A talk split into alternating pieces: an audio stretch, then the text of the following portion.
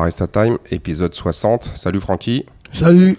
Aujourd'hui, on reçoit euh, monsieur Johan Bartosz, l'alchimiste capillaire. Attention, attention mesdames.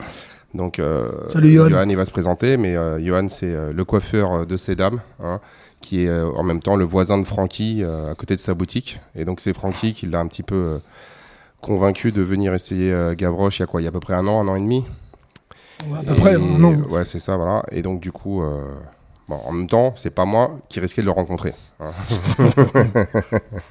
voilà, mais Francky va se faire couper les cheveux chez lui. Bah ouais, tant qu'à faire, il faut faire travailler les voisins. Là, t'as raison. Voilà, esprit euh, communautaire jusqu'au bout. Et euh, ce qui est intéressant avec, euh, avec l'histoire de, de, de Johan, c'est que Johan, bon, même si ça s'est pas fait chez Gavroche, avant d'arriver chez nous, il, a, il avait entrepris une très forte perte de poids.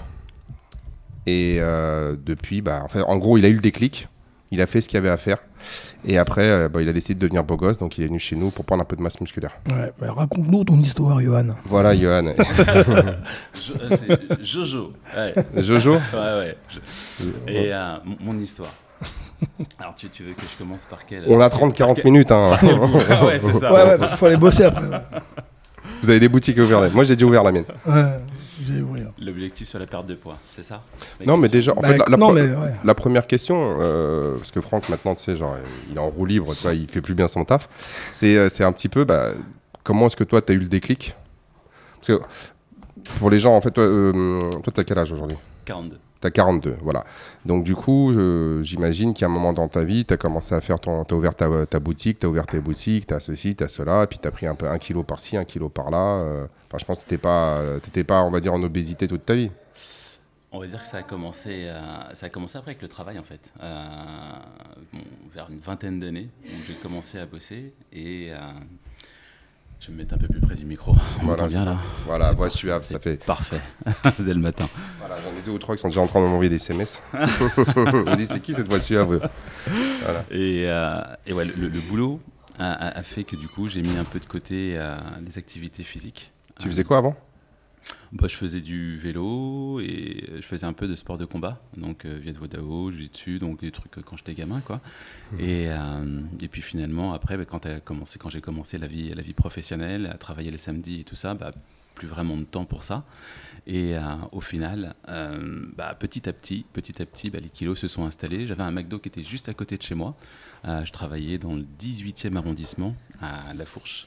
Et c'était très pratique, en fait, tous les, tous les midis d'aller là-bas. Vu que je, je m'étais sympathisé avec l'équipe, ils me faisaient des, euh, des petits déj euh, vraiment très sympas, très copieux, que j'ai accepté volontiers. Et, ben, j'ai accepté aussi les kilos qui allaient avec. Ça, je m'en rendais pas compte. Et euh, juste pour euh, nos auditeurs, ça représentait, t'es passé à peu près de quel poids à quel poids? Euh, je suis passé de, on va dire, 80 à 125 kilos. Ah ouais, une belle Ah, prise de masse. Ouais, une belle prise de masse, c'est ça. Ah, quand même. Ouais, et en fait, le truc, ce qui, ce qui se passe, c'est que voilà, c'est entre. euh, à partir de 20 ans, petit à petit, t'as mis 15 ans, en gros, ça représente environ 3 kilos par an, quoi. Ouais, grosso modo, ouais. Ouais, c'est ça, c'est c'est les, les fameux 2-3 kilos, tu sais, genre tu dis, ouais, c'est bon, euh, je vais courir un petit peu, hein, je fais un peu attention, au lieu de manger deux, deux, deux McDo, j'en mange qu'un, hein, Ouais, et puis je vais le perdre facile. c'est ça. Sauf qu'il y a un jour, tu te dis, mince, Ouais. Le pantalon que j'ai acheté, parce que l'au- l'autre était déjà petit, et bah celui-là il est petit aussi. Hein c'est un peu du vécu, non? C'est clair. Et là tu clair, dis, non, il y a un truc qui va pas. Et donc, quand est-ce que tu as eu ton déclic? Ah, le déclic, je l'ai eu un peu plus tard, euh, pour perdre le poids, hein, c'est ça. hein. Ouais. Euh, on, on va dire même que, je, je- je vais même te dire qu'avant euh, d'avoir le déclic, il y a eu un deuxième facteur qui a fait euh, justement que j'ai pris cette prise de poids. Donc après, quand je suis devenu bah, chef d'entreprise en 2012. Ouais. Donc du coup, le, poids aussi de, ce rôle, dans les conditions dans lesquelles j'étais, a fait que ça a été très stressant pour moi. C'était vraiment. Les gens ne le sentaient pas parce que je suis de nature assez enthousiaste, mais euh, quelque part, ce poste de, chef d'entreprise qu'on connaît tous, effectivement, il a eu quelques répercussions sur ma vie privée et sur ma santé. Et euh, le stress a été en partie un grand, un grand, grand, grand facteur, en tout cas, de cette prise de poids. Et j'ai eu le déclic un jour, un dimanche après-midi, avec mon fils. Euh, on était dans un parc et j'étais assis sur un banc. Et là, mon fils, il vient, il vient jouer à chat avec moi. Il arrive et puis il me touche et il me dit Tiens, papa, cours après moi. Tu connais Garfield? Ouais. Bah, c'était moi. J'étais sur le banc. Ouais, enfin, il est un peu plus roux que toi quand même. Ah non, j'étais quasiment aussi gros que lui. Non, je parlais roux, roux, roux. Ah, roux. Ah, roux. Ah oui. Je me serais pas permis. J'arrive plus à suivre la merde. ah, mais Francky, maintenant que tu sais, genre, il se fait taguer par des Instagrammeurs du monde entier, il est. euh, Et ouais, franchement, je suis resté collé, collé sur le banc et j'ai vu mon fils partir et j'ai fondu en larmes. J'avais 39 ans. Euh, fallait savoir qu'avant, ben, en sport, j'avais de très très grandes capacités sportives. C'est J'aurais aimé faire ça à haut niveau parce que j'ai j'ai des aptitudes, euh, je pense, vraiment pour le faire. Et euh, bah, j'ai choisi de faire une carrière dans, la coiffure parce que c'est ce qui me passionnait. Mais euh, j'avais des scores incroyables dans, tous les trucs sportifs que je faisais, que ce soit athlétisme ou quoi que ce soit. Donc euh, ça m'a fait bizarre, à 39 balais, de fondre en larmes parce que mon, cerveau est parti en croyant que j'avais encore 20 ans. Et mon corps est resté sur place, bloqué sur le banc. Et là, je me suis dit non, mec, faut que tu fasses un truc. Tu peux pas à 39 balais rester comme ça en mode. Ça, ça a été le déclic. Le vrai déclic, ça a été là. Là, j'ai là, j'ai pris cher. Ce jour-là, j'ai pris cher. ouais, c'est un petit peu euh, similaire à ce que moi j'ai vécu ça à Tenerife il y a deux ans ou un an et demi, je sais plus. C'est euh, bon après moi le j'avais pas enfin moi j'avais pris du poids, j'étais parti j'ai passé environ de 95 à ouais, 95 100 à 115 tu vois genre mais c'était c'est vraiment pendant la période Covid. Mais en même temps moi j'étais fermé, j'ai- enfin bref, je vais pas rentrer mais euh, dans tous les détails mais le fait que tu sais si tu veux, il y avait vraiment une grosse incertitude sur euh, l'avenir de de Gavroche, de comment est-ce qu'on allait se débrouiller, on était fermé, tu avais le cash qui rentrait pas, tu avais les dettes qui s'accumulaient. Moi, en plus, à côté de ça, euh, même si c'était pas, on n'avait pas trop le droit de faire, moi, je, vu que j'avais zéro revenu, euh, je bossais toute la journée, je faisais du coaching, j'avais relancé à fond. euh, encore une fois, quand tu veux, tu peux. quoi. J'avais réussi à re- retrouver 7-8 coachings par jour tu sais, pour essayer de, de- bah, tout simplement de, de survivre. quoi. Mais à côté de ça, en fait, euh, bah, je, je- je compensais euh, avec. euh, bon, moi, c'était pas le McDo, mais euh, j'allais à, la brasserie de mon pote. quoi. Et donc, tous les jours, tu es là, tu, tu manges, Mm. tu prends une bière, deux bières, tu sais, le mode pff, je décompresse, et puis là, tu, tu- tu te rends compte que tu passes. Et à Tenerife, il y a eu l'épisode où, tu sais, on, était, on avait fait le, le Metcon, tu sais, où il fallait sauter sur la boxe, courir, faire des burpees et courir. Donc en gros, avais, enfin, je me souviens plus c'était quoi exactement les chiffres, mais genre, tu avais genre euh, 15, 15 box jump, euh, euh, t'avais genre 15 box jump, tu avais genre euh, 10 burpees, il fallait faire 400 mètres de course. Et en fait, euh, pareil, 400 mètres de course, moi au bout de 200 mètres, je suis essoufflé, j'y arrive plus. Alors juste pour la petite histoire, moi mon record sur le 400 mètres, c'est genre 55 secondes. Donc 400 mètres, c'est pas quelque chose qui me fait peur. Mm. Ah bon, quand je dis 55 secondes, c'était il y a peut-être il y a peut-être 20, 15, 20 ans, mais pareil. Tu sais, tu, tu te dis, mais euh, bah, courir, c'est pas un problème. Mm, mm, mm, J'arrive à sauter, j'arrive à faire les burpees, bon, je les fais à mon rythme, tu vois. Mais la course, impossible. Impossible, tu te dis, mais c'est pas possible. Alors tu fais un tour, tu fais le deuxième tour, tu rencontres c'est pareil, au troisième tour, je fais, mais j'y arrive pas en fait. Et là, moi, c'était vraiment ça. euh, bon, alors après, moi, la, la période, c'est. C'était pas comme toi sur X années, mais c'était sur, euh, on va dire, euh, 2020, euh, 2022. Tu sais, c'est là où euh, C'est c'est sur ces deux ans-là où il y a vraiment ça dérivé. Mais c'est c'est marrant, c'est pareil. C'est Tu te rends compte que tu es plus capable de faire ce, que, ce qui pour toi était facile. Ouais, je, je pensais vraiment que, ouais, ouais, que mon cerveau il m'a dit vas-y quoi, mais et non. Dans le corps il a dit reste ici. C'est- ouais, Voilà. reste assis. Et après, le reste n'est n'est qu'histoire, comme dirait. euh, Ouais. Mais non, top. Super, super, merci. hein. Bah, partager. Ouais, non, mais euh, t'en prie. Non, mais après, après c'est simple, toi, ouais, mais parce que toi, je me souviens, c'est quand c'est arrivé, c'est essentiellement en faisant du vélo que avais, et, et à l'alimentation que tu avais réussi à perdre beaucoup, beaucoup, beaucoup de poids. La, la, la prise de poids, donc la perte Non, de poids que j'ai eue là, Ouais. alors ça a été ouais, la gestion des émotions, la prise de conscience de la façon dont je fonctionnais intérieurement, l'alimentation à 90%, et après effectivement le, le, bah, le- le- le sport qui est, qui est venu s'intégrer euh, à la fin, vraiment. Mais la, première vraiment chose qui a fait que j'ai perdu du poids déjà, c'était je devais me faire opérer, si tu veux vraiment savoir euh, l'histoire, c'était en 2020, donc le, le 30 mars 2020, je devais me faire opérer d'une sleeve gastrectomie. Donc suite à cette prise de poids que j'ai pris pendant toutes ces années, j'ai essayé tout un tas de choses. Hypnose, machin, truc, j'ai été voir tout plein de spécialistes et tout ça, rien n'a fait. Du coup, j'ai décidé de me faire retirer l'estomac euh, en 2018.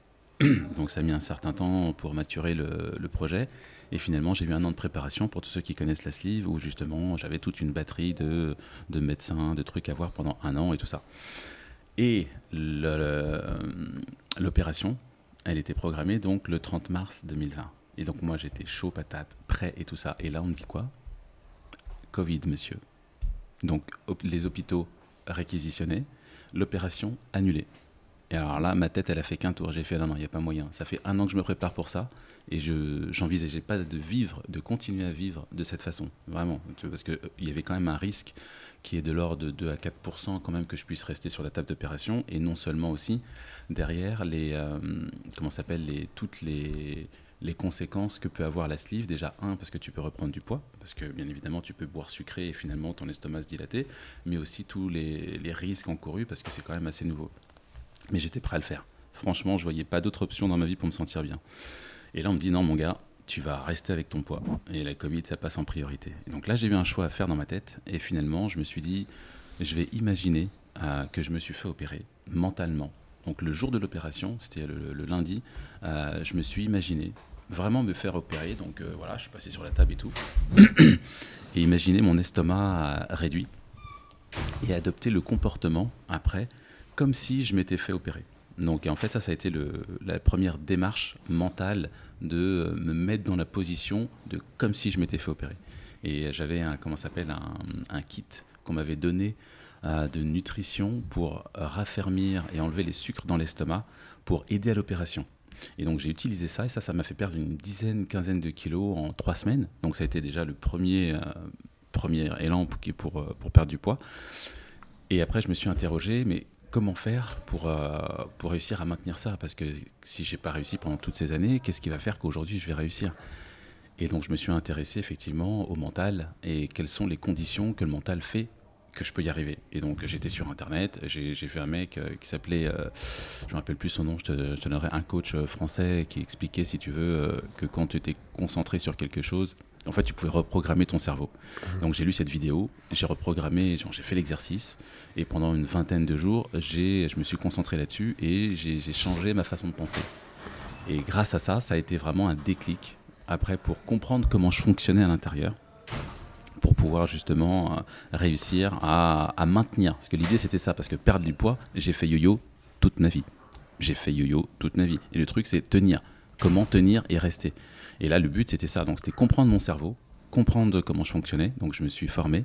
Euh, j'ai pris une formation avec Jim Quick, qui est un coach en, en apprentissage, comment apprendre à apprendre. Et euh, du coup, je me suis formé à toutes ces techniques-là de euh, comprendre mon cerveau, comment il fonctionnait. Et c'est de là que j'ai gagné davantage de confiance en moi. Déjà, la première phase où j'ai perdu ces 10-15 kilos, ça a été formidable. J'ai la confiance à l'augmenter. Après, la connaissance et l'apprentissage a fait que ça a continué, continué d'augmenter. Et en fait, ça a été un cercle vertueux comme ça, où justement, ça s'est cumulé, cumulé, cumulé. Et l'alimentation, du coup, elle a été, bah, à ce moment-là, pas de sucre. Euh, l'alimentation que je devais manger comme si je m'étais fait opérer. Et, euh, du coup, ça, j'ai perdu, euh, je crois que j'avais perdu 30 kilos en 5 mois. En 5-6 mois, ouais, j'ai dû perdre 30 kilos, 25-30 kilos. Donc ça a été assez fulgurant. Et j'ai réussi à continuer avec l'apprentissage. mais tu vois, Ouais, mais tu vois, par exemple, tu, tu, tu dis que tu as perdu 30 kilos en 5 mois. Mmh. Donc ça fait 6 kilos par mois. Mmh. Ça fait 1,5 kg par semaine. Et moi, j'ai des gens qui viennent, qui vont perdre 1 kg par semaine, ils te disent Ouais, mais bon, j'ai perdu qu'un kilo. Tiens-le sur 5 mois, tu verras. Ça, c'est monstrueux en fait. Hmm. Et euh, tu vois, Franck, ce qui est marrant, c'est quand j'écoute euh, Johan, ça me rappelle un peu la discussion qu'on a eue avec Maureen. Ce que j'allais dire, il faut le présenter à Maureen. non, mais tu vois, c'était. Euh, J'étais en train de penser à ça. Parce que Franck, Franck je pense qu'il a, a, été très marqué par la, discussion qu'on a eue avec Maureen. Et il a compris. Une sophrologue. Une sophrologue qui est venue et euh, qui, me disait mais moi je suis pas comme ça. Moi je parle pas avec mon cerveau. Il y a des gens à qui euh, le, cerveau leur parle quoi, ils, ils, ont des discussions avec leur cerveau. Bah, ouais, tu vois tu vois qu'il y en a plus que toi tu crois. Bah moi non. Moi je le kiffe mon cerveau c'est mon pote. C'est ouais, c'est marrant quoi de, de... Enfin, c'est marrant c'est comme, quoi dans les, les, les, la différence de, de, caractère avec les gens c'est incroyable c'est incroyable ouais. Et, d'ailleurs, ouais, le, ça, a été, bah, ça, ça a été vraiment mon nouvel amour. De mm. découvrir en fait mon cerveau et euh, de, découvrir la relation que j'avais avec lui et, et d'en prendre soin. Et du coup, en fait, toute l'alimentation et tout ce que j'ai fait derrière, ça a été, si tu veux, dans l'optique dans de prendre soin de mon cerveau qui, lui, finalement, m'apporterait tout ce dont j'ai besoin euh, dans ma vie. Quoi. Puis après, je me suis formé en tant que coach à des développements personnels et tout et tout. Quoi. Tout ça, tout ça, ça, vient de là en fait, de cette décision de vouloir perdre du poids. Et le sport après arrivé euh, par la suite. parce que moi je me souviens quand tu es arrivé, tu étais déjà, on va dire, tu avais déjà eu euh, ta, grosse perte de poids. Ouais, ouais, ouais, ouais, ouais, ouais carrément, carrément. Mais là, il fallait, fallait passer, il fallait maintenir avoir un, du tonus musculaire. Et puis, euh, j'avais quand même un objectif quand même de, de, continuer à raffermir. Et puis aussi de se retrouver dans, dans une team, vraiment avec, euh, avec des gens. Parce que tout seul, c'est cool, parce que je suis quand même je suis un solitaire aussi. Mais se retrouver à plusieurs, c'est vraiment chouette. C'est motivant d'avoir un coach et d'avoir une équipe.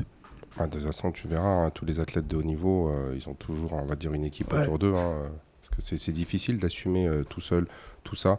Et c'est même pas, c'est même pas, c'est même pas qu'une question de connaissance, tu vois, parce que tu dis bon bah moi, on va dire moi je suis coach sportif, tu vois. Enfin maintenant je le suis plus, je suis plus comme tu dis chef d'entreprise, mais la connaissance, l'expertise pour m'entraîner, je l'ai. Mais c'est vrai que quand tu t'entraînes avec des gens, bah, c'est ça n'a rien à voir. T'as beau savoir quoi faire, comment faire, pourquoi le faire et tout il y a un moment donné dans l'opérationnel, tu as besoin d'avoir. Euh, enfin, c'est pas que tu as besoin, mais c'est vraiment. C'est bien d'avoir. C'est motivant quand même. D'avoir un environnement euh, motivant, stimulant, et puis où tu peux aussi échanger avec d'autres personnes, où tu peux, je veux dire, partager, on va dire, des émotions et puis des, expériences avec les gens. C'est vrai que c'est quand même beaucoup plus. Euh, mm. bah, même gratifiant. Parce que moi, t'es pas tout seul, quoi. Mais, et donc maintenant, ton fils, t'arrives à le rattraper ou pas Mon fils est champion d'athlète maintenant. Euh, donc euh, ouais, vraiment, il est, euh, il est incroyable. Il a, voilà, il a hérité de, de, mes gènes et il est champion Essen d'athlète. Et donc on, on, se challenge bien. Il, voit que papa, il a... Il, a quel âge lui? Il a 13 ans. 13 ans. Ouais, il a 13 ans. Et ouais, non, ça, ça, promet. Donc ouais, ouais, je lui, mets, je, lui mets, je lui mets des petits... Ah des petits taquets. Quoi. Ah, des petits taquets. Il se dit, ah ouais, le vieux là, il est plus si vieux que ça. Il rajeunit. non, mais c'est bien parce que moi, je sais, enfin, moi, pour, pour l'avoir vu, euh, notamment avec mon, avec mon garçon, le Marcel, le plus vieux, c'est vrai qu'en fait, que, tout ce que toi tu fais, eux, ils observent et euh, ils enregistrent. Et donc, euh, tu sais, genre, ils parlent d'éducation, mais moi, je me rends compte que, notamment avec les enfants, l'éducation passe beaucoup, en fait, par la démonstration.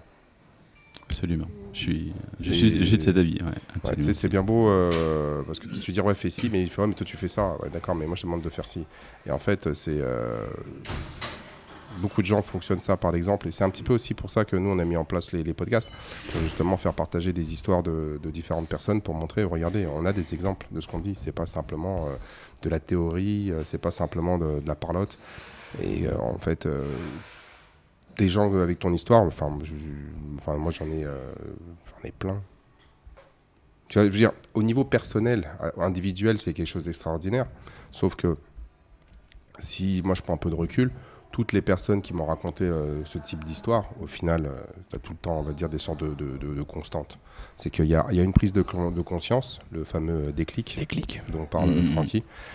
Et derrière ça, après, c'est juste un petit peu. En fait, j'ai l'impression que quand tu as eu ton déclic, la rigueur, la, motivation, la discipline en fait qui s'installe derrière, bah, c'est même pas une contrainte en fait. Ah ouais, c'est une mission. non mais tu sais, ah en, gros c'est comme si c'est comme si t'étais monté dans un train et le train il avance. ouais, enfin, je trouve que bon, bon, on a discuté avec plusieurs personnes, tu as, le déclic, comme je disais euh, dans, dans le fameux réel que tu as fait. Mais après, il faut tenir. Tu as, un temps où entre le déclic et le moment où tu as compris qu'il faut, il faut être constant. Tu as, pas mal de mecs qui, qui s'arrêtent. Ils ont le déclic, ils font 2-3 séances et puis ils arrêtent. Et puis, euh, et puis d'un coup, ils se disent ah ouais, mais pourquoi j'ai arrêté Et après, ils, reprennent le truc. Et là, et là, et là ils sont. Euh, ils sont plutôt, euh, enfin je sais pas si ça t'a fait ça, mais après ils sont plutôt après constants, toi. Mais il y a toujours un laps de temps où le mec fait trois séances et il s'arrête en fait parce que soit il a mal ou soit c'est dur. Toi, j'en ai discuté hier encore dans le vestiaire avec Patrick, il me disait putain, qu'est-ce que c'est vachement dur quoi. Faut vraiment être, euh, toi, faut, faut, faut vraiment être motivé quoi. Et en fait, quand, quand tu t'es habitué, ben, tu, tu as, compris qu'il faut pas lâcher quoi. Mais c'est vrai que le début c'est toujours un peu compliqué. Hmm, par rapport au, par rapport au CrossFit, tu veux dire? Crossfit, ouais, Par rapport au CrossFit. Bah, moi, le début, là, bah, c'était toi d'ailleurs, et je te remercie de m'avoir, euh, m'avoir invité. Je rappelle, tu venais le lendemain. Ouais, putain, ouais. mal partout. ouais, mais ça, c'est normal. continue, ça, ça, va, ça va s'arrêter. Putain, je prenais cher. Ouais. mais, euh, mais, mais je savais ce que je voulais. Je crois que le, le, truc c'était le, pourquoi quoi. Euh, j'avais une histoire, j'avais un objectif, c'était voilà d'arriver à 80 kilos, donc c'était clair dans ma tête et je savais ce que je voulais plus. Mhm. C'était ressembler à ce que je ressemblais, vivre ce que j'ai ressenti et, d'avoir commencé à éprouver tout ce que je, le bien-être dans mon corps que j'ai éprouvé. Ça c'est ce que je veux continuer à garder. Donc pour moi c'était évident que ouais, je devais passer par là. Évidemment, je te demandais, euh, parce que c'était, j'ai vraiment pris cher, quoi. Les premières séances, là, mon corps, il me disait, qu'est-ce que t'as fait Pourquoi t'es passé sous un camion, quoi? Et euh, mais aujourd'hui, euh, gratitude, quoi. C'est vraiment top. C'est vraiment top. Donc, malheureusement, en fait, beaucoup de personnes associent, on va dire, le sport et notamment le type de sport que nous l'on pratique à un peu du, tu vois, genre du, masochisme. Ils disent on est complètement malade et tout. En fait, malheureusement, on n'a pas, on n'a pas le choix. On est obligé de passer par des phases, on va mmh. dire, de je vais dire de douleur, mais le but, c'est pas la douleur en elle-même, mais c'est qu'il faut avoir suffisamment d'intensité pour stimuler le corps à s'améliorer. Et en, et en, gros, le, que ce soit le corps, que ce soit tout, tu as besoin d'aller dans, as besoin de te confronter à de la difficulté pour progresser. Alors trop de difficultés, c'est pas bon parce que on a le risque de la blessure, on a le risque, on a pas mal de choses. Mais donc du coup, c'est toujours flirter avec, euh, avec cette limite. On en a parlé dans, dans des podcasts précédents, euh, justement sur l'intensité, le volume, euh, genre sortir de sa zone, de confort. Tu es obligé de sortir de la zone de confort. T'as pas le choix. Et en fait, ton corps, pour sortir de la zone de confort, et en plus, je me souviens, là, quand tu étais venu, on n'avait pas fait des trucs de dingue. On avait fait des squats à 40 kilos. Mmh. Parce que le, enfin, je veux dire, il arrive, il est costaud, 40 kilos, tu les faisais. Mais c'est que comme tes muscles, ils avaient jamais travaillé Enfin, ils jamais. Ça faisait au moins 10 ou 20 ans qu'ils n'avaient pas travaillé comme ça. Et eh ben, ouais, ils ont. Mm. ils se sont... En fait, si tu veux, c'est que quand les muscles ne travaillent pas, les fibres ne travaillent pas, elles sont cassantes, pour faire simple. Et donc, du coup, n'importe quel effort qui va sortir de la zone de confort, on va casser tes fibres. Mm. Et, c'est, et, ce cassage de fibres entraîne une inflammation sous forme de courbature. Et les premières, elles sont vraiment violentes. Et donc, du coup, ce qui va se passer, c'est que la réponse de l'organisme, c'est de reconstruire des fibres plus fortes plus endurante, plus efficace. Et, et ce laps de temps, en fait, euh, il n'est pas agréable. Mais, mais encore une fois, je veux dire, c'est que la douleur que tu as eue sur ces, on va dire, sur cette semaine ou ces, euh, ces, premières 2-3 semaines, elle est incomparable avec ce que tu as pu vivre à l'époque où tu faisais 125 kilos. Quoi. Hmm. Tu vois ce que je veux dire? La détresse, on va dire, mentale et psychologique que tu peux avoir euh, quand tu vraiment pas bien dans ta peau pour, bah, pour les raisons que tu as déjà expliquées, en fait, c'est même pas comparable ah, ça, c'est, bah, aux courbatures, les courbatures, en fait, c'est anecdotique. C'est de, la douleur, mais c'était en même temps de la joie de me dire, putain, je l'ai fait. Ouais, t'es vivant. Je suis vivant et, et je l'ai fait pour quelque chose de, ouais, de bien, quoi. Ouais. donc du coup, on est obligé. Euh, mais tu vois, encore une fois, ce que je dis, c'est que, un, t'as les fameux déclics, la prise de conscience. Et après, le reste, en fait, c'est quasiment anecdotique. C'est-à-dire, oui, effectivement, Franck, il dit, ouais, il y a des. Genre, tu peux pas être motivé à fond la caisse tous les jours. Et puis, pareil, c'est un apprentissage. Tu sais, tu vas une fois, deux fois, tu as des courbatures, tu as ceci. Puis après, tu, tu te dis, mais ouais, ah, mais il faut que je retourne. Ah, mais là, j'ai arrêté. Tu sais, c'est pas linéaire. Tu sais, c'est comme sur Instagram, ils te disent, tu sais, euh, la route vers le succès euh, en théorie. Et puis après, ils te mettent en pratique. Tu sais, il y a des. Euh, euh, des étapes. Au-delà des étapes, c'est, je veux dire, c'est, un cafouillis pas possible. C'est tu montes, tu descends, tu reviens, tu retournes sur toi-même. Tu vas là, ah, ah non, je repars vers le haut. Bah. Et en fait, c'est pareil, c'est l'apprentissage. C'est-à-dire qu'à un moment donné, c'est t'avances, t'avances, puis tu, tu recules, tu, tu avances, euh, tu t'es trompé, tu fais ceci, mais ça c'est pour tout le monde. Et euh, il a raison, Franck. après, c'est ce qui est difficile, c'est euh, beaucoup de personnes en fait perdent la motivation. Sa discipline en fait. Ils perdent leur discipline, mais aussi c'est parce que ces gens-là, ils n'étaient pas dans le cas de. de, de ouais, tout à fait. Il, avait vraiment un objectif. Ouais, mais tu vois, c'est-à-dire que les gens, ils ont pas le. Tu sais, la plupart des gens qui viennent, c'est ouais, je veux faire un peu de sport pour perdre 3-4 kilos, 5 kilos, 10 kilos, mais c'est pas lui, il était en mode vie ou mort, quoi. ouais. Mhm. Et c'est souvent, tu, sais, comme il dit, c'est en fait pour pouvoir remonter, il faut vraiment que tu touches le fond. Quoi. Ouais, ouais, ça, bah, et, euh, et, je pense que ouais, toi, mhm. étais, tu l'avais ah, pratiquement touché ou tu étais pas loin de le toucher. Ah, mais j'étais, ouais, j'étais hein. Voilà. Mais, mais plein de gens, si tu veux, ils sont, bon, ils sont, ils sont entre deux eaux. Ils sont entre deux eaux et donc du coup. Et après, le problème, c'est que quand tu pars dans vraiment, vraiment, vraiment profond, bah là, c'est difficile. Il faut vraiment que tu touches le fond. Il y a des gens qui le touchent jamais, quoi. Ouais, moi, c'est ce que ça m'a fait un peu quand, quand, quand, quand je suis sorti de mon accident, toi. Je suis sorti, je faisais 60 kilos, toi. J'ai perdu 12 kilos en 10 jours. Quand j'étais à l'hosto, enfin en 15 jours, quand j'étais en réanimation aussi autour. Quand je suis sorti de là, je te jure, je dis attends, laisse tomber, euh, il faut. Et c'est ça qui m'a fait vraiment toi, me remettre au sport à fond, parce que moi c'est pareil, je faisais du sport, mais à un moment donné j'avais levé le pied, mais j'en faisais quand même tout. Et c'est quand, quand je suis sorti de, de, cet accident que j'ai dit allez, maintenant je vais m'y mettre vraiment quoi. Hmm. Je vais vraiment faire ce que j'ai toujours fait en fait. Et c'est euh, parce que j'ai vu que j'étais vraiment bas aussi. Mais en discutant avec vous, je réalise une chose, en fait, c'est que nous, on a d'une certaine manière, on a eu une chance. C'est-à-dire, euh, c'est que on a eu un événement, euh, je vais pas dire traumatisant, mais on peut, enfin, si, si tu veux, Si, quand traumatisant, même, ouais. traumatique.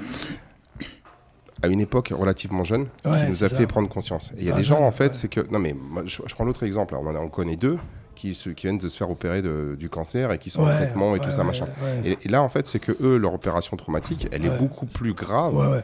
Ça n'a rien à voir, ouais, c'est clair. Bon, toi, t'as pas, c'est toi, toi, je veux dire, toi, t'as, t'as- Ouais, t'as- mais- t'as vu la lumière au bout du tunnel, quoi. Ouais, ça, Mais, mais, mais- bah, non, mais d'accord, mais tu vois ce que je veux dire, c'est, c'est que eux, ils, le- ils- ils découvrent ça à 55, 60 ans. Mm.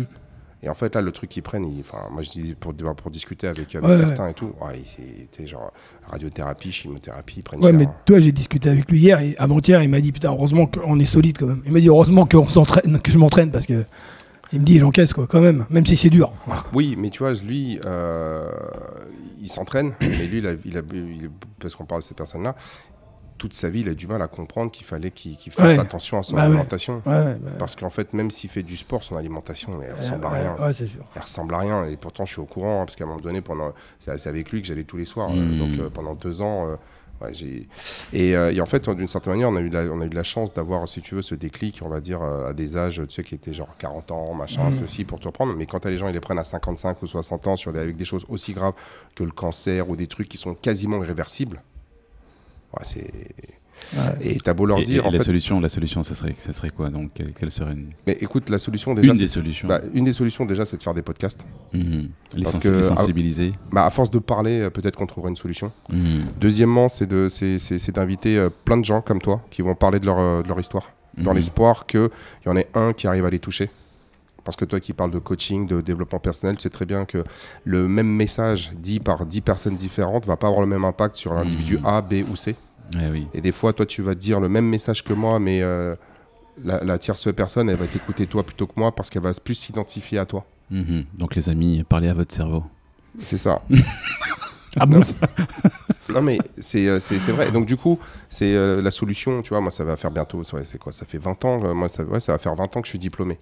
Été diplômé en, en- genre brevet d'état d'éducateur physique premier degré, été en juin 2024. Donc euh, là, tu vois, là, on va arriver. euh, Là, je suis dans ma, dixième, dans ma 20e année où je suis, euh, on va dire, officiellement euh, diplômé, coach, machin. Et tu regardes, ça fait 20 ans, j'ai toujours pas la solution. C'est-à-dire que j'ai des solutions, Mhm. j'ai des exemples, j'ai des histoires à raconter, et en fait, tu te rends compte que, bah, en fait, il n'y a pas une Ouais, solution universelle. chacune, chacune parle à chacun, quoi. Parce que chacun a un cerveau différent, Bah oui. Chacun a un Mm. cerveau différent, chacun a une, une sensibilité différente, chacun a une expérience différente, chacun a des objectifs, a des compréhensions. Il y a des gens qui écoutent, il y a des gens qui écoutent pas, il y a des gens qui sont, euh, qui sont butés, il y a des gens qui sont timides, il y a des gens qui sont, euh, tu vois, qui, qui ont peur, il y a des gens Qui croient tout savoir, il y en a aussi. Ouais, ouais, ouais, non, mais il y a- en fait, il y a- y, Mm. pas mal de choses. Et donc, c'est c'est- c'est vraiment très compliqué. Donc, une des solutions, bah, c'est de- c'est c'est d'en parler. C'est euh, de, de- de faire venir des gens qui vont témoigner. Tu vois, par exemple, tu parlais de la sleeve. Là, euh, d'ici la fin du mois d'octobre, on aura un chirurgien bariatrique qui va venir nous en parler. Il va venir nous parler un petit peu de comment tout ça, ça se déroule. Et ce qui est, ex- et, et ce qui est, ce qui est très intéressant, ce que tu viens de te dire, c'est que même quand toi, tu crois qu'il n'y a plus d'espoir, en fait, il y a de l'espoir. Ah oui, Mhm. C'est- C'est-à-dire que si toi, on toujours te- dit moi ça. on, on te met, euh, on te met, si tu veux, face à tes responsabilités, eh ben, tu peux prendre les décisions. Parce qu'en fait, la sleeve, toi, tu te disais, ouais, mais en fait, il n'y a plus rien à faire, j'ai tout fait. euh, bah, je- Exactement. je- et je- je- donc, en fait, tu t'es déresponsabilisé, tu as dit, bon, bah, c'est la chirurgie qui va le gérer. Ah, bah, carrément. Et là, on t'a dit, c'est quoi? Tu te démerdes. C'est ce qu'on t'a dit. Bah ouais. c'est exactement ça. En fait, c'est là, Ah ouais. c'est là que tu vois l'importance euh, avec Bah, ton du- cerveau, parce que toi, tu parles avec ton cerveau. Mhm. c'est que même quand tu fais un effort, quand, tu, quand, on, quand on peut plus, quand on peut plus et que, et physiquement t'es mort, bah en fait c'est là que ça commence. Mm. Moi c'est ce que ça me fait. Quand je suis mort en bas au sport et tout, je, je me dis ouais c'est là que ça commence. Mhm. Vraiment le, le- Le- le- le- la discussion. ouais l'effort. Ah ouais. Et donc, ouais, ce qui est intéressant, c'est que toi, tu avais mis tout- tous tes espoirs, tu les avais mis dans cette, dans cette opération qui devait, donc tu m'avais dit, c'était en mars 2020. Exact.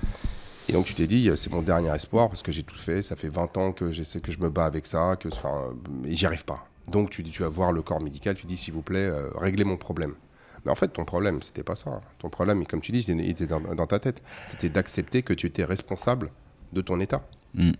Absolument. Et euh, là, toi, tu t'es mis dans la tête ou bon, tu t'es convaincu, enfin, peu importe la méthode que tu as utilisée, mais c'est que tu t'es dit, bah, en fait, c'est moi qui suis responsable, je vais suivre le protocole, je vais faire ce qu'on m'a dit de faire, je vais pas questionner le truc, je vais pas machin ceci. Et finalement, comme tu as dit, au début, tu as des résultats, et là, ça, ça te motive, et après, tu avances. Mais encore une fois, c'est un, c'est la prise de conscience, et deux, au-delà de la prise de conscience, c'est d'accepter que tu es responsable, en fait.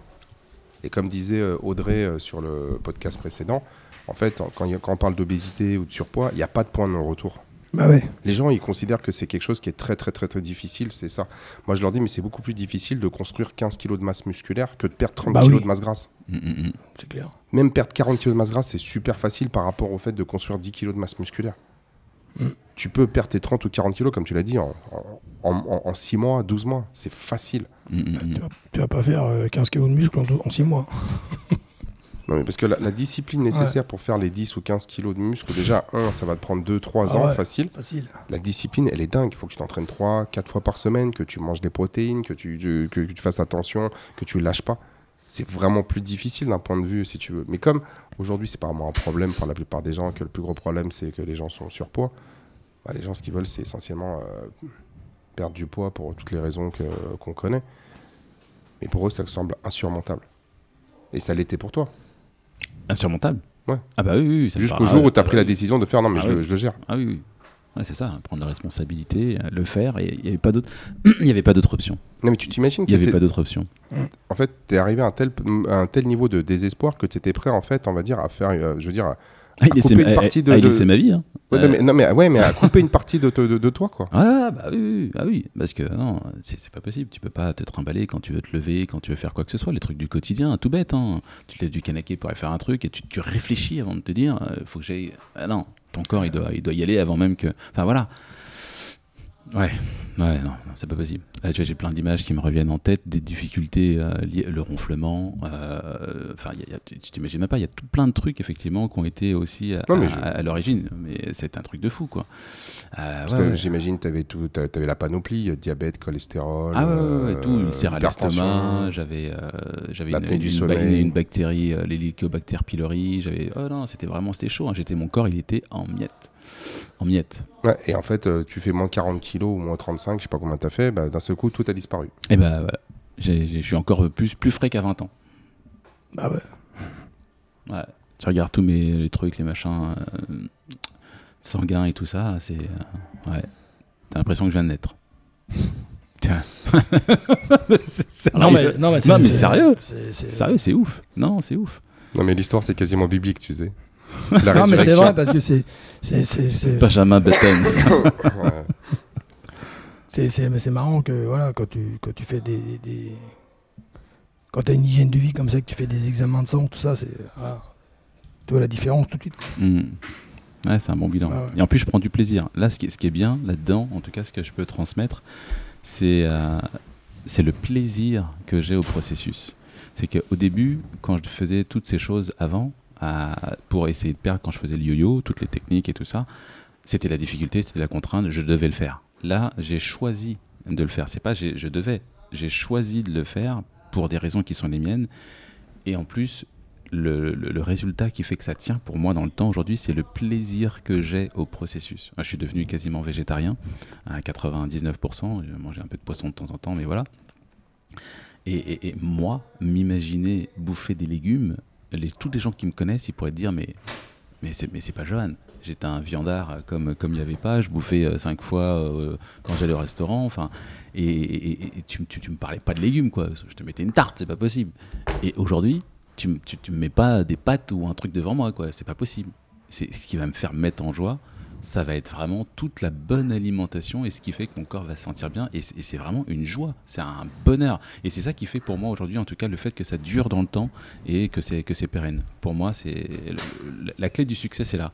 C'est vraiment de prendre plaisir au processus. Mais parce que je me suis habitué suffisamment longtemps pour me déshabituer du sucre, déshabituer des choses qui n'étaient pas bonnes. Et surtout, en fait, j'ai appris à écouter mon corps et à ressentir, à ressentir les choses. Je faisais des tests, j'ai vraiment tout testé, et à chaque fois que quelque chose qu'on qu'on me recommandait ne pas être bon pour moi, j'écoute, mais pas tant que ça.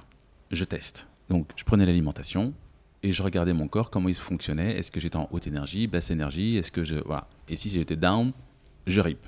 Et dès que quelque chose me met dans une bonne énergie, donc c'était un, travail d'écoute constante de moi-même en fait. Et tout ce qui était bon pour moi, bah, à chaque fois je le garde. Donc ça a été testé pendant des années comme ça, toutes les alimentations, parce que j'avais des recommandations de médecins, de sportifs, de. Et ce ne sont que des opinions de corps médical ou de corps professionnel. Donc, mais ok. Mais moi, je suis le propre testeur de ce que je fais. Et c'est ça qui a fait vraiment que ça a fonctionné. Tester, m'écouter et aimer. Si j'ai trois mots à retenir de, de, la réussite de cette perte de poids, c'est ça. Tester, écouter et aimer. C'est incroyable ce que tu dis parce que toi, moi, bon, je suis un peu plus vieux que toi. Et moi, j'ai toujours fait du, sport. Et ce que tu me dis là, moi, je sais pas ce que ça veut dire.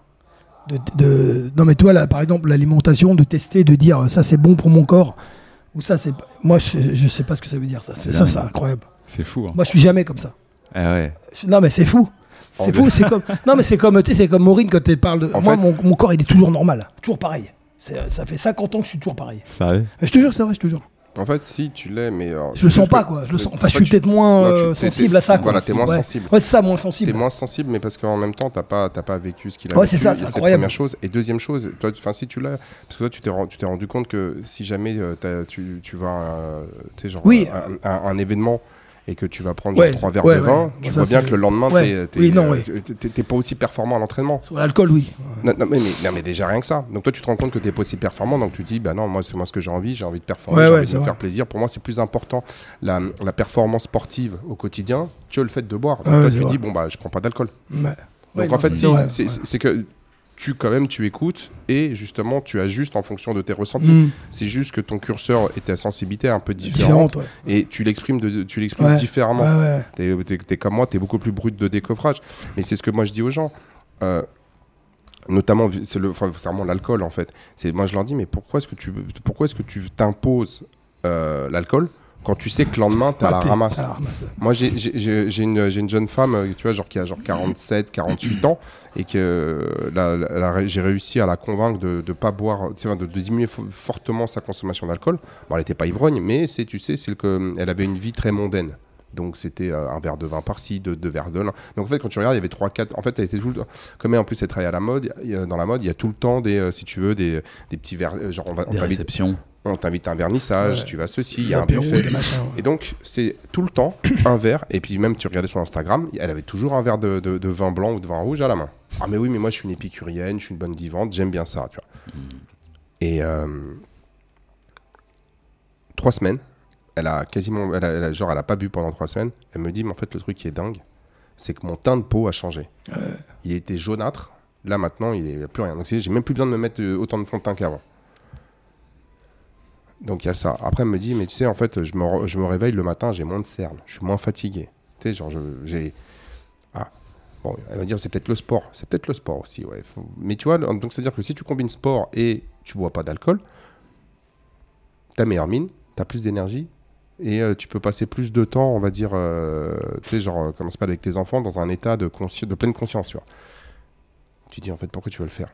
Et là, il y a eu des moments, ouais, mais d'accord, mais faut. Non, non, non, non, non. En fait, c'est il y a des conventions sociales, il y a des normes. Je sais que tu es entouré de gens qui font que ça, que ça. Mais regarde pour toi, qu'est-ce qui est plus important? L'état de bien-être que tu as depuis X semaines ou malgré ça, en fait, c'est dans la tête, tu as les deux voix qui parlent. Tu genre, tu as l'épaule droite et l'épaule gauche entre l'ange et, le, démon, tu vois. Mm, mm, mm, Mais en fait, c'est beaucoup de gens ont énormément de mal avec ça. Énormément de mal avec ça. Et euh, c'est ce qu'ils disent, c'est-à-dire qu'à un moment donné, si tu te sens mieux quand tu fais pas certaines choses ou que quand tu fais pas certaines choses, pourquoi est-ce que tu le fais pas tout le temps? Tu sais, c'est comme. Euh, mais ces gens-là, si tu leur dis, tiens, quand tu bosses de cette manière-là, tu fais deux fois plus de primes que quand tu bosses comme ça, qu'est-ce que tu vas faire? Bon, tu t'entends toujours qui vont dire, oh non, mais ça me, ça me saoule, j'ai pas de prendre la tête. Mais en fait, c'est un peu ça.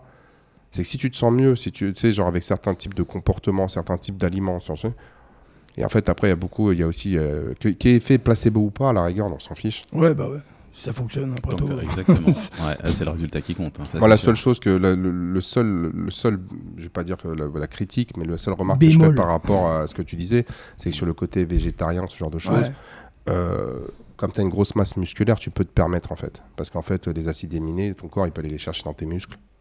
Ça passe. Mais en fait, aujourd'hui, il faut essayer de chercher malgré tout à, garder un certain niveau de protéines animales de qualité, que ce soit des œufs, des choses comme ça. Après, euh, j'en ai encore discuté hier, il y a la cause animale. Bon, ça, c'est un, autre c'est, un autre débat. Mais aujourd'hui, c'est important d'avoir des, malgré tout un petit peu de protéines animales de qualité, parce qu'en fait, on s'est rendu compte que notre corps, il peut pas s'en passer en fait sur des périodes très très, tu sais, sur, sur, sur du très long terme. Je sais pas si vous avez suivi, tu l'avais vu le film qui s'appelait euh, sur, euh, sur Netflix, s'appelle euh, Game Changer Non, pas encore. Non, non, voilà. on en parlait, mais pas encore. Et Game Changer, tu vois, c'est intéressant.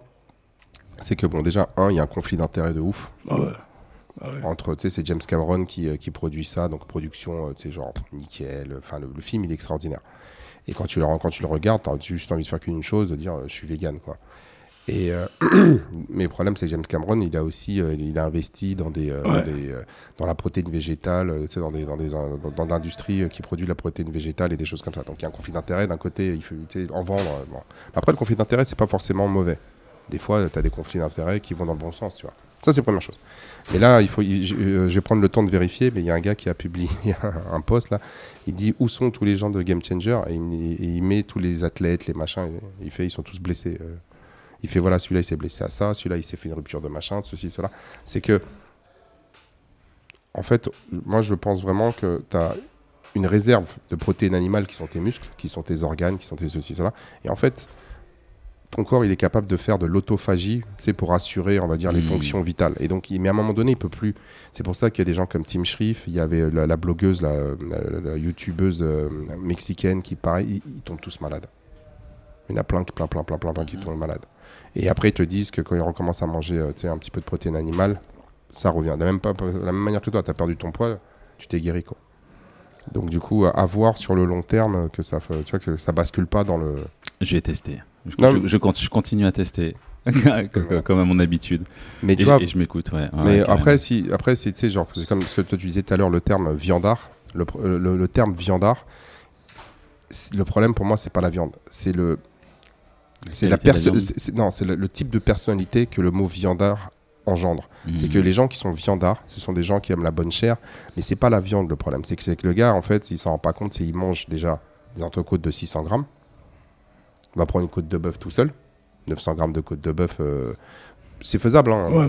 Perso, j'ai déjà fait plusieurs fois. C'est faisable, mais c'est en fait, il y a énormément de. Enfin, tu vois, par exemple, tu prends une entrecôte de 400 grammes à peu près 100, ça, ça, te fait à peu près 100, 120 grammes de graisse. Donc, tu déjà à 1000 calories, on va dire, de, de, graisse, qui sont pas les meilleures, parce que là, c'est de la graisse saturée, tu vois. T'as ça. Mais généralement, quand tu fais ça, qu'est-ce qu'il fait Il y a la sauce qui va avec. T'as les frites qui vont avec. T'as le vin rouge qui va avec. Puis après, t'as la tarte aux pommes qui va avec. Et puis en entrée, t'as eu la charcuterie, t'as eu le.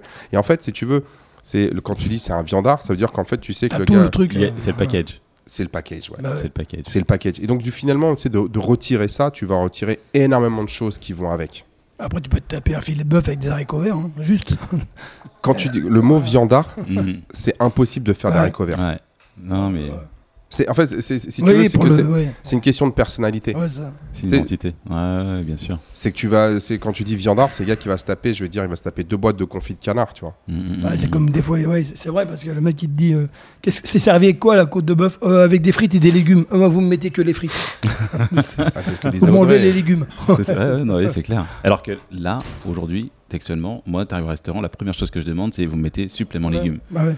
C'est euh, ouais. Et vous mettez rien. Pas de frites. Pas de, frites. Bah, tu peux en manger, mais bon, voilà. Vous mettez quatre fois des légumes et là, je suis, je suis le mec le plus heureux du monde, quoi. Et, franchement, et d'en être arrivé à ce résultat aujourd'hui, même mes enfants, ils m'ont vu, hein, ils m'ont vu passer par toutes les étapes. Et euh, pour eux, c'est, voilà, ils se demandent tous les jours, ils disent, mais en fait, non, mais non, il est vraiment devenu comme ça. Et quand ils veulent me faire plaisir, bah, ils me font plaisir. Euh, ils t'offrent une carotte. Avec, avec de la salade. Ou un concombre. Jojo lapin, quoi. Ah ouais, Jojo lapin, Le concombre, c'est super bon pour la mémoire. Ah là là. Il va falloir que tu la racontes. Je le ferai off. Je le bah non, faut pas le faire off. Ça fait déjà trois fois que tu le racontes. Tu sais, parce qu'en fait, Franck, il arrive, il fait Cap, tu sais que le concombre, c'est un très bon. Euh, c'est un des meilleurs légumes pour la mémoire. Je fais Ah bon? Il me fait Ouais. Parce que si on te le. Tu, vas t'en souvenir. si, vas-y, vas-y. Bah, euh, si le concombre, tu vois ce que je veux dire euh, bah, si, On t'introduit, tu vas t'en souvenir pendant longtemps. Effectivement. Voilà. Vu- vu Et donc ça, c'est les petits côtés off. euh, tu sais, il est encore timide, euh, Francky, il n'ose pas trop Non, en je suis parler. timide. c'est- Ouais, t'es timide, t'es timide. Non, mais euh, pour ceux qui te connaissent, on sait, on sait que t'es timide. Ouais. T'oses pas trop en parler. Hein. Ah, Mais en fait, l'huile de coco, c'est bon aussi. Ah ouais? Ouais. Ou toi, tu t'en souviens moins. Ah, mais genre, Avec- le de concombre. coco, moi. Ouais, Avec le concombre J'utilise l'huile de coco, beaucoup. ouais. Avec le concombre Non, en remplacement de. En graisse. en graisse. Ouais. Bon, bah écoute, c'est un, c'est un bon témoignage. Non, non, mais c'est intéressant. euh, c'est intéressant parce que c'est vrai que moi, je savais pas que tu devais euh, subir une, euh, une chirurgie bariatrique. Mm. Et ouais, ouais, ouais. Voilà, comme quoi, tu vois, c'est euh, Ça, même, en, quand, en discutant hein, que. bah, même quand tu penses qu'il n'y a plus d'espoir, il y a de l'espoir. Ouais, ouais, c'est Ouais. ça. Ouais, et pas, et pas, pas là de la façon dans laquelle forcément on imagine si vraiment il y a la volonté. Parce que qui aurait pu imaginer que finalement ce serait la Covid qui aurait fait que aujourd'hui je suis le mec le plus heureux sur Terre. Ouais, non mais franchement, aujourd'hui je peux témoigner que grâce à cet événement, ça m'a fait, bah, comme tu disais tout à l'heure, voilà, descendre au plus bas et aller Mm. voir tes ressources. Mais c'est c'est- de quoi t'es fait Qu'est-ce que tu veux vraiment? Là, là, t'as t'as plus le choix, mec. Ouais, tu crèves ou tu vis. C'est plein. En fait, c'est circonstances de la vie. T'arrives à Boulogne, t'arrivais dans ma rue. Moi, j'étais moi, j'étais j'étais saoulé avec le, le- le sport. je te disais, ouais, vous, vous êtes costaud, vous devrez venir au CrossFit. Grave, grave, grave, grave. Eh, il m'a motivé, il m'a motivé. Ouais. Ouais, Ouais, moi, belle circonstance. J'ai pris du temps hein, quand même parce que je le regardais, j'étais balèze quand même. ouais, mais bon, c'est. euh, Alors, moi, je te dis, moi, le truc qui m'a le plus, et, et je suis toujours fan, c'est le, le concept d'alchimiste capillaire. ah oui, c'est- Ah, beau ça. Ah, mais c'est. euh, ça veut rien dire, mais c'est magnifique. Ah, ce sera, un, ce sera un autre sujet. On va, on va, Ouais, ouais, on- c'est comme va- disait Franck la dernière fois, c'est justement parce que ça sert à rien. C'est indispensable. C'est indispensable. indispensable. Eh ben, on, est un peu, on est un peu dans le même délire. Le, le Ouais. concept d'alchimiste capillaire, c'est, je trouve ça Ah. magnifique. Bon, bon, après, moi, j'aurais pas l'occasion de le tester, mais ça, c'est. Tu le testes déjà, tu le testes déjà. Ça a Ouais. plusieurs facettes. Ah, ça a plusieurs facettes. bon, bah, je, par- je dois pas assez parler avec mon cerveau euh, pour euh, vraiment le, le comprendre pleinement. Tu vois ce que je veux dire? Euh, Lui, il, il voit que je, je suis en train de le tester. euh. Va falloir que je, que, que je l'interroge mon cerveau, ces quatre. Bah, Francky prend rendez-vous. Ouais. Pour une séance. Mais euh, il, ah, part, moi- il part trop rapidement, il reste pas assez Moi, j'ai longtemps pas le pour temps. pouvoir. j'ai même pas le temps de l'interroger son cerveau. Il me dit vas-y, coupe, coupe, coupe et je me barre. Mais tu sais quoi, on peut, on peut l'attacher à une de tes chaises. Il va souffrir avec le siège massant, la détente. Là, il va être au bout de sa vie. Là. le siège maçon, je le sens même pas. Le mec, il est tellement musclé. Tu me le fais un siège pas. maçon, euh, je sens rien. C'est Ouais, parce c'est qu'il y a un ouais. siège maçon. pour- Ouais, non, mais j'ai bien compris. C'est- Franck, euh, je me souviens, il me dit Ouais, je suis allé chez Bartosz me faire couper les cheveux. Et, euh, Ah, au début, et- au début, il est là, il, il me fait, il, il me fait un massage des, genre, euh, genre du visage et machin. Il me fait, mais je je m'en fous, coupe-moi les cheveux, moi j'ai pas que ça à foutre. C'est son huile, l'huile essentielle et tout. Aux huiles essentielles. et tout. L'autre, il, lui fait une ambiance zen. Ah, il a- non, mais ça va, parce qu'il a- il. Finalement, il, a, il, il a- il est professionnel parce qu'il a vite compris quoi. Il a dit, il a, il a capté, il a dit c'est bon, le prochain coup, euh, allez, hop, t'as ce mais juste tu me coupes les cheveux et tu me prends pas la tête avec tes, tes, tes massages, tes Attends, machins. quand il, tu peux demander, hein, quand, il, quand je vais chez le coiffeur, jamais je lui dis que faire quoi. Qu'est-ce que je fais? Ouais, fais ce que tu veux. je lui dis. Attends, tu, tu coupes, ça, ça ira. Et puis toi, ça, ça- Et ça c'est- va. c'est nickel. Comme quoi. Donc, Ouais. euh, faut faire confiance aux professionnels. Ouais, effectivement. euh, Ouais. Voilà. Donc, euh, Francky, ça ouais, sert à rien de lui passer hein. de la pommade, de le masser, Et, et de le le machin. carrer- et de le caresser dans le sens du poil. Ah non, ça, Non, ça marche pas. T'arrives, tu fais ce que t'as à faire, tu dis allez casse-toi euh, à, à- à dans un mois et demi. C'est ça, c'est exactement ça. je te jure. C'est exactement ça. On n'a pas le temps, hein, c'est pareil ici. hein. Ouais, voilà. Et en fait, mais tu, mais tu te rends compte qu'il y a quand même une petite sensibilité parce que dans Oui. les vestiaires, les gens viennent se confier à lui. Bah, c'est Ils se disent, je, suis ouais, un, je suis un peu l'ancien, donc euh, Mhm. les mecs qui me demandent des trucs. Bah, comment tu fais pour rester comme ça? Bah voilà, je- c'est l'assiduité. tu leur dis barista time. Ouais, non, mais l'assiduité, et puis euh, toi. euh, Hier, hier, Patrick, il m'appelle hier soir, il me dit Oh putain, j'ai faim. Il me dit Grave. Je dis C'est normal. Bah, je dis Ouais, attends, tu, tu as, tapé, là, tapé dans les réserves là. Donc, ah bon, d'accord, ça va alors. Putain, c'est, c'est normal. Bon, enfin, bon, en tout cas, c'était euh, très intéressant. Je te, je te remercie Voilà, merci beaucoup, Bah, merci euh, à vous de ton témoignage. Et puis maintenant, bah, on va aller. euh, toi, couper des cheveux, puis moi, euh, taper des clous. Hein. Ouais, on va Ouais. faire ça. On va faire ça avec plaisir. En tout Ouais, cas, bah, ouais. merci aussi à, à toi, Gab, bah, de m'avoir convié. C'était euh, très agréable. En tout cas, de partager ça, c'était cool. Merci. on va avoir plein de podcasts là qui arrivent. En plus, en fait, il faudra passer hein. un autre podcast parce qu'on avait parlé, tu sais, la discussion qu'on avait eue, c'est justement, que en fait, on a beau, on a, des métiers, mais en fait, notre vrai métier, c'est plus ça. Mm-hmm. Mm. Faudrait qu'on en parle un jour, ouais. aussi. Bien sûr, bien sûr. On n'a pas eu le temps parce qu'on a parlé un petit peu de ton expérience, mm. Ok. Eh ben. Il y, aura d'autres occasions et euh, on te ramènera du thé, t'inquiète pas. T'es vert. Voilà. Bonne journée à tous. À plus. Ouais, Ciao, merci, au revoir.